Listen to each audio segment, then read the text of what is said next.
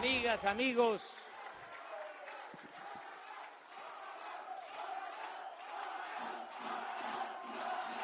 Me da mucho gusto estar aquí en Acajuca, en este centro coordinador indigenista Chontal, aquí donde inicié a trabajar como servidor público desde 1977. Fui director de este centro coordinador indigenista Chontal de 1977 a 1982, seis años. Y es un tiempo, una etapa muy aleccionadora para mí. Es la etapa de aprendizaje más importante que he tenido en mi vida pública. Aquí aprendí a trabajar para la gente humilde, para la gente pobre. En esta región chontal, antes había en esta región y en Tabasco mucho racismo. Recuerdo que cuando el antropólogo Salomón Nadmat del INI Nacional vino a fundar este centro coordinador en 1973. El gobernador de ese entonces le dijo, antropólogo, pero ¿cómo va a haber un centro indigenista si en Tabasco no hay indios? Imagínense el nivel de racismo, de desprecio, de discriminación que existía cuando los chontales son la verdad más íntima de Tabasco. Aquí nació en Tabasco, floreció la gran cultura olmeca, la cultura madre. Bueno, a pesar de esa opinión, se creó en 1973 el Centro Coordinador Indigenista Chontal y yo llegué a dirigir este centro, decía, en 1997, pero antes, en 1995, acompañé al maestro Carlos Pellicer en su campaña como senador por Tabasco.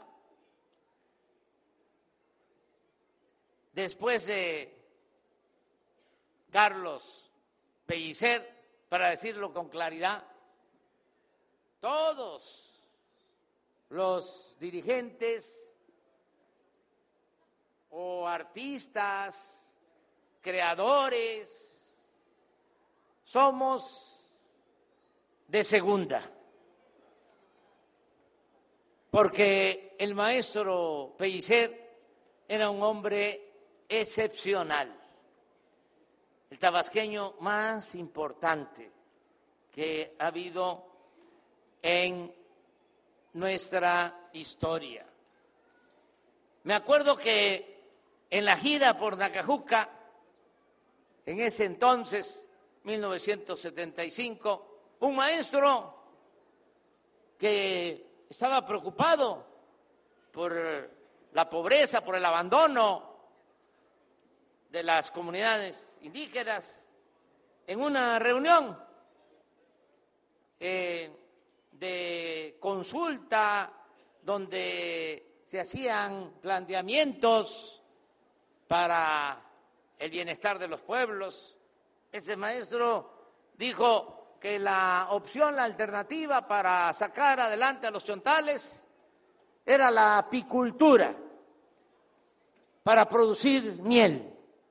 Y cuando le tocó hablar al maestro Pellicer, dijo, entre otras cosas, ni con toda la miel del mundo se podría endulzar la amargura del chontal.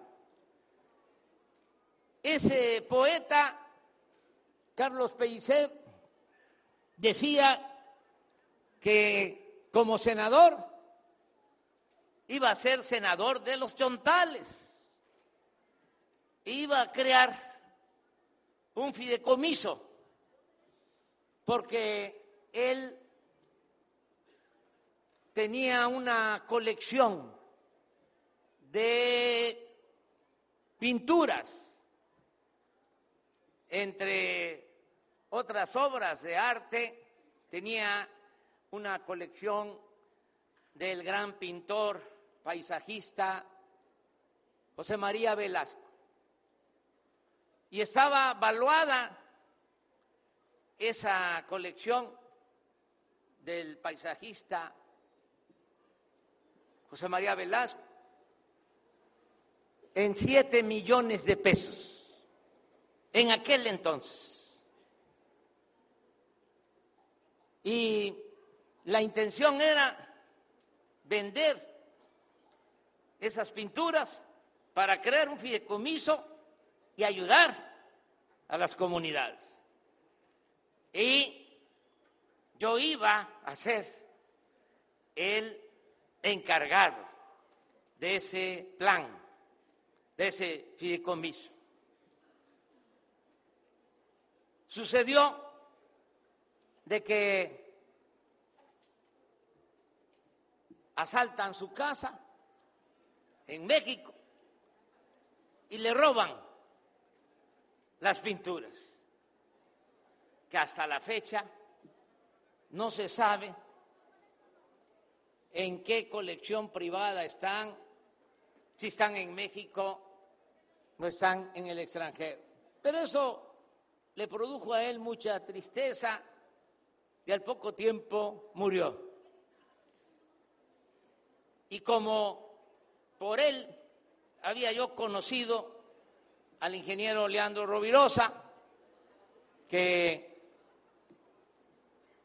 salió de candidato a la gobernatura de Tabasco y había estado de secretario de Recursos Hidráulicos en el gobierno federal.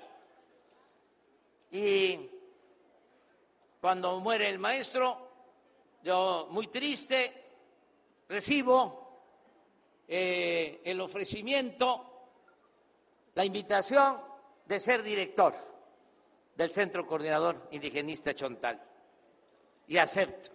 Y así llegué. Y a trabajar en las comunidades, en Tucta, en Mazatiupa, en Tapochingo, en Guaitalpa, en San Isidro, en San Simón, en Tecoluta, en Guatacalca, en Olcuatitán, en Ojeacaque.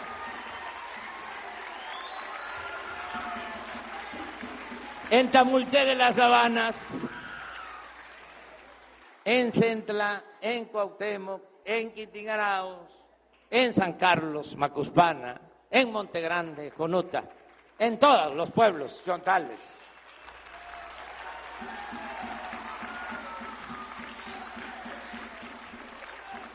Y a iniciar programas de desarrollo. Aquí nació el crédito ganadero a la palabra. Salió de esta cabecita.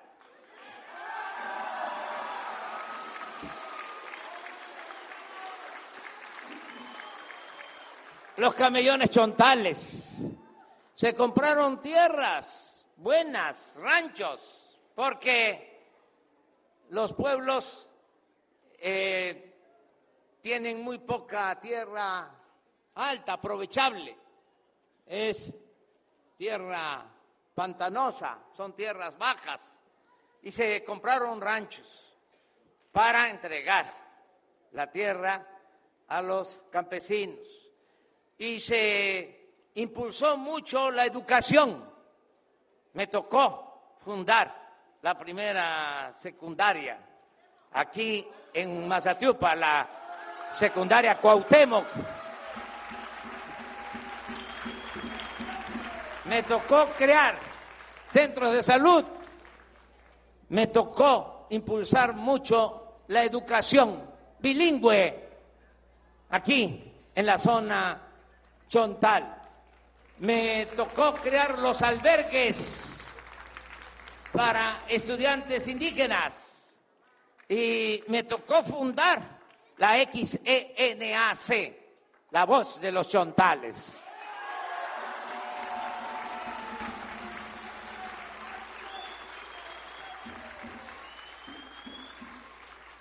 Y muchas cosas. Estaba yo ahora recordando porque la compañera, fíjense, el tiempo que ha pasado, ella no nacía, pero es de la comunidad de Belén. Eh, y le estaba yo platicando que hicimos allá unas viviendas. Les voy a contar a ustedes esta historia. No me va a llevar mucho tiempo. Miren, el ingeniero Rovirosa era un hombre bueno, que paz descanse, y quería ayudar. Y nosotros estábamos, pues, eh, al 100, si ahora estamos al 120, imagínense cómo estaba.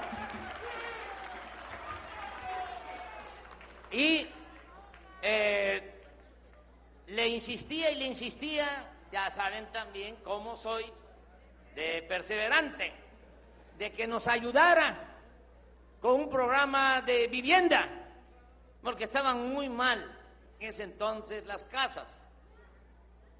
Ustedes saben bien que la casa de Guano, bien hecha, eh, con paredes de jaguate, bien tejido el guano, eh, la palma con tatuán, que es el que se utiliza. Esto eh, ojalá y no se olvide. Bueno, es fresca y es muy de estas tierras, es eh, la arquitectura prehispánica, pero eh, no había palma, no había guano y eh, estaban mal. Las casas, entraba el agua, no había piso de cemento, el fogón a ras de tierra y una situación muy difícil. Entonces, le llevaba yo fotos al ingeniero le decía, mire cómo está, eh, ayúdenos. Me acuerdo bien que le propuse, miren, si aporta el gobierno del Estado 26 millones de pesos, me comprometo a que vamos a hacer 500 casas de aquel entonces. 26 millones 500 casas. Pero como él era ingeniero, yo estaba joven y posiblemente no me tenía confianza en lo que tenía que ver con la construcción, me decía, no, eh, háblalo con el director de obra pública. Y claro que al director de obra pública pues no le interesaba venir a hacer las casas, estaban haciendo Tabasco 2000 este, grandes construcciones. Y como no me hacían caso, regresaba yo con el ingeniero. Hasta que me dice, bueno, dices tú que vas a construir 500 casas con 26 millones y que la vas a hacer en 10 meses las 500 casas. Vamos a hacer un trato, me dice. Te doy 10 millones y en cuatro meses me entregas 200. Y si en cuatro meses entregas 200, te doy 16 millones restantes para que hagas las 300 que faltan. ¿De acuerdo? De acuerdo. 200 casas, 10 millones en cuatro meses. Y vámonos. Y aquí, junto a este centro, se puso un eh, almacén de grava y de materiales de construcción. Y con la gente de las comunidades que daban la mano de obra, empezamos a trabajar. Antes de los cuatro meses, tres meses y medio, lo fui a ver.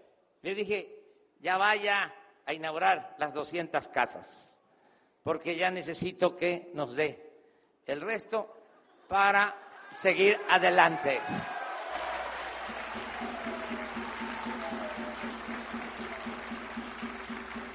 Y a partir de ahí, ¿saben cuántas casas hicimos?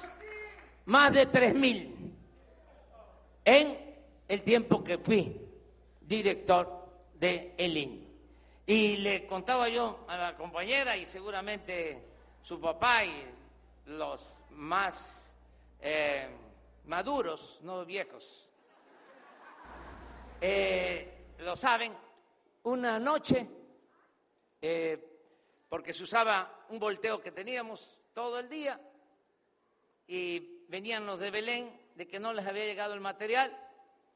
Y una noche pedí las llaves del volteo y les dije a los de Belén, vénganse y con pala eh, cargamos eh, el volteo 12 o 15 viajes de aquí a Belén y a la orilla del río antes de Ojiacaque.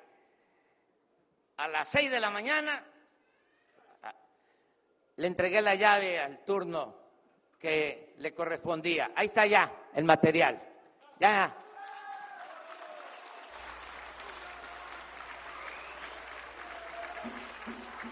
Imagínense cuántos recuerdos tengo de eh, esa eh, zona en que, eh, de, ese tiempo en que trabajamos en esta zona, en esta región. Bueno, vengo a decirle ahora que va a hacer lo mismo, por eso estoy aquí, porque vengo a decirles que vamos a ayudar.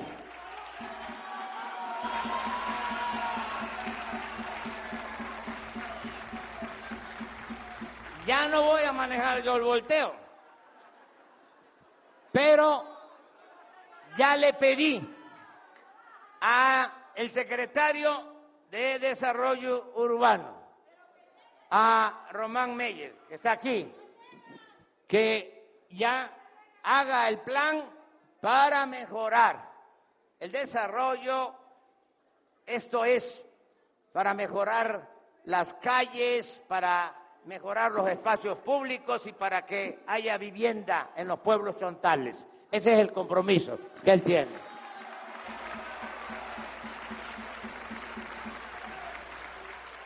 Y también les digo, me comprometí en Tamulté en la mañana, mediodía, y hago lo mismo aquí con ustedes. Va a venir el director de la Comisión Federal de Electricidad, Manuel Bartlett, para bajar tarifas y que paguen lo justo por la luz.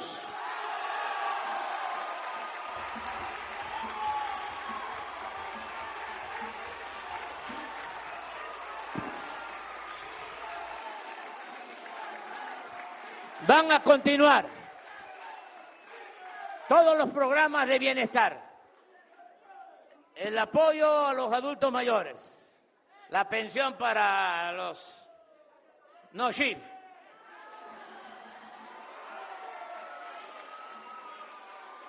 para todos, desde los 65 años. Puede faltar en algún caso de entrega, porque me dejaron, nos heredaron un toro viejo, echado, mañoso y reumático. Ese era el gobierno. Ya lo estamos parando al toro viejo y ya lo estamos empujando para que camine. ¿Me van a ayudar a empujar el toro?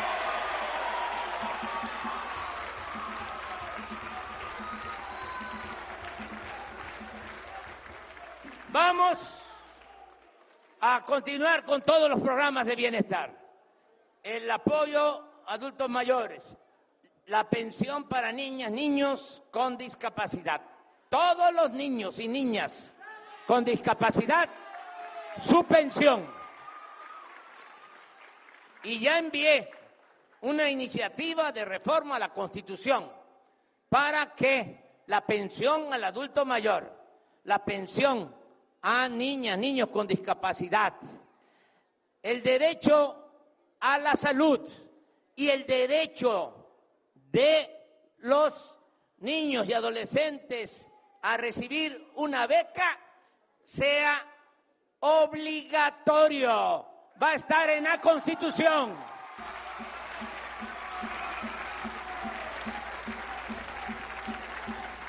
Se va a elevar a rango constitucional. Vamos a seguir entregando las becas para preescolar, primaria, secundaria, preparatoria, universidad. Va a continuar el programa Jóvenes Construyendo el Futuro para que se formen, se capaciten. Va a continuar el programa Sembrando Vida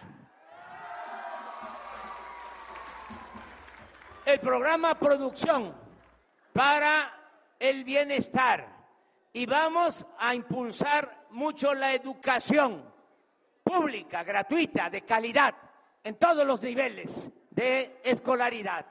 Ya se acabó lo que llamaban reforma educativa. Se acabó la mal llamada reforma educativa. Ya la educación no va a ser como querían los tecnócratas, como querían los conservadores. No va a ser un privilegio. La educación es un derecho de nuestro pueblo.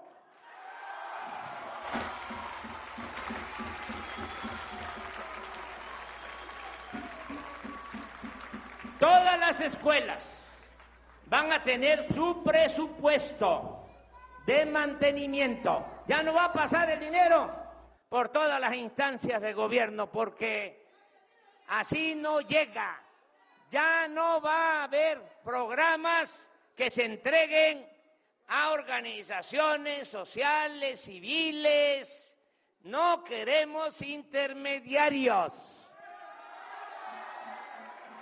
Va a llegar el apoyo de manera directa a cada beneficiario. Nada de que yo soy de la organización indigenista de Nacajuca y eh, dame a mí el dinero, yo lo voy a repartir. No, primo hermano, ya eso ya se acabó. Así no es la cosa. Porque así no llega. O llega con moche, con piquete de ojo. Tiene que llegar completo. Por eso las tarjetas. Ahora estamos padeciendo porque a estos que malgobernaban no les interesaba el pueblo y no hay las suficientes sucursales bancarias que se necesitan. Pero ya se van a crear 2.700 sucursales del Banco del Bienestar y todos van a tener su tarjeta para sacar directamente lo que les corresponde por derecho.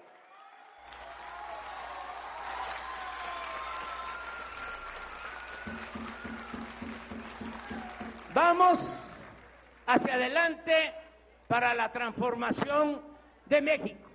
Les pido apoyo, que nos ayuden a rescatar a Pemex y a la Comisión Federal de Electricidad, pero de manera especial a Pemex, porque estas dos empresas que son de la nación, son del pueblo de México, las querían destruir por completo, las querían acabar.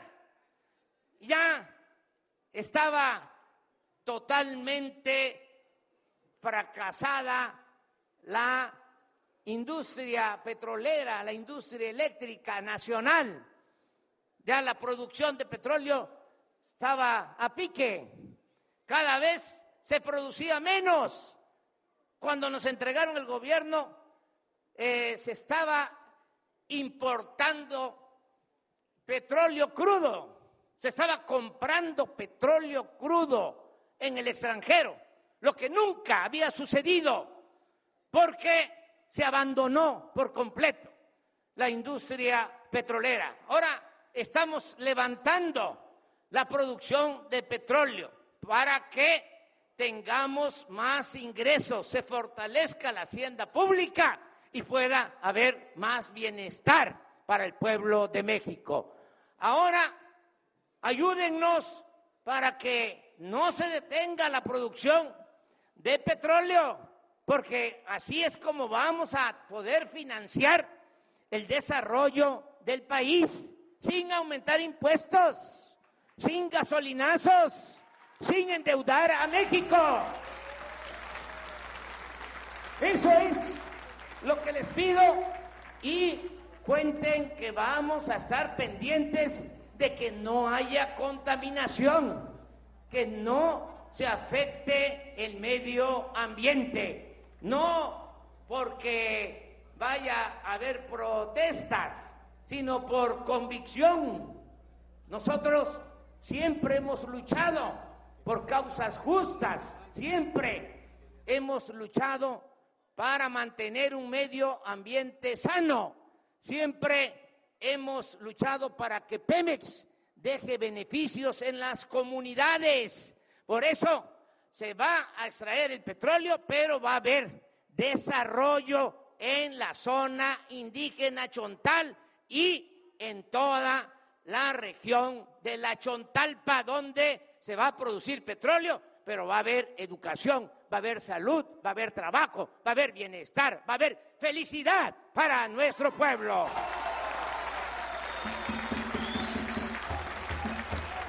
Me dio mucho gusto estar aquí con ustedes. Voy a permanecer en mi estado, en mi tierra, en mi agua, toda, eh, todo este fin de semana. Vamos mañana a Vicente Guerrero y vamos a estar en Quintingaraus, allá en el río Sumacinta. Y el domingo vamos a San Carlos. Y vengo para informarles que van a iniciar acciones de desarrollo en los pueblos y luego voy a regresar a supervisar para constatar cómo se va avanzando.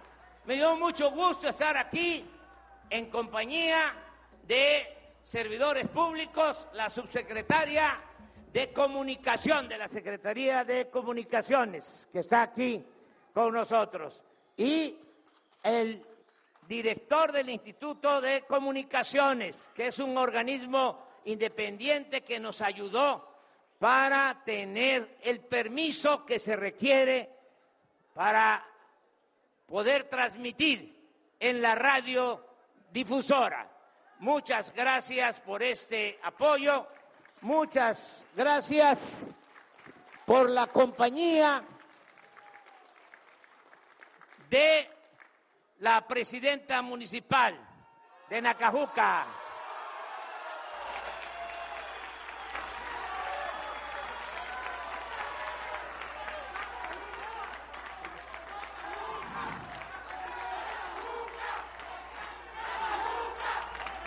Nacajuca, Juchimán. A Román Meyer, secretario de Desarrollo Urbano que me acompaña. Jesús Ramírez Cueva, que es el encargado de comunicación del gobierno federal, que está aquí con nosotros. Adelfo Regino, director del Instituto Nacional Indigenista de los Pueblos Indígenas. Y al gobernador de Tadasco, para que nadie, nadie se vaya a equivocar. Ya saben que es Adán López Hernández, es mi hermano.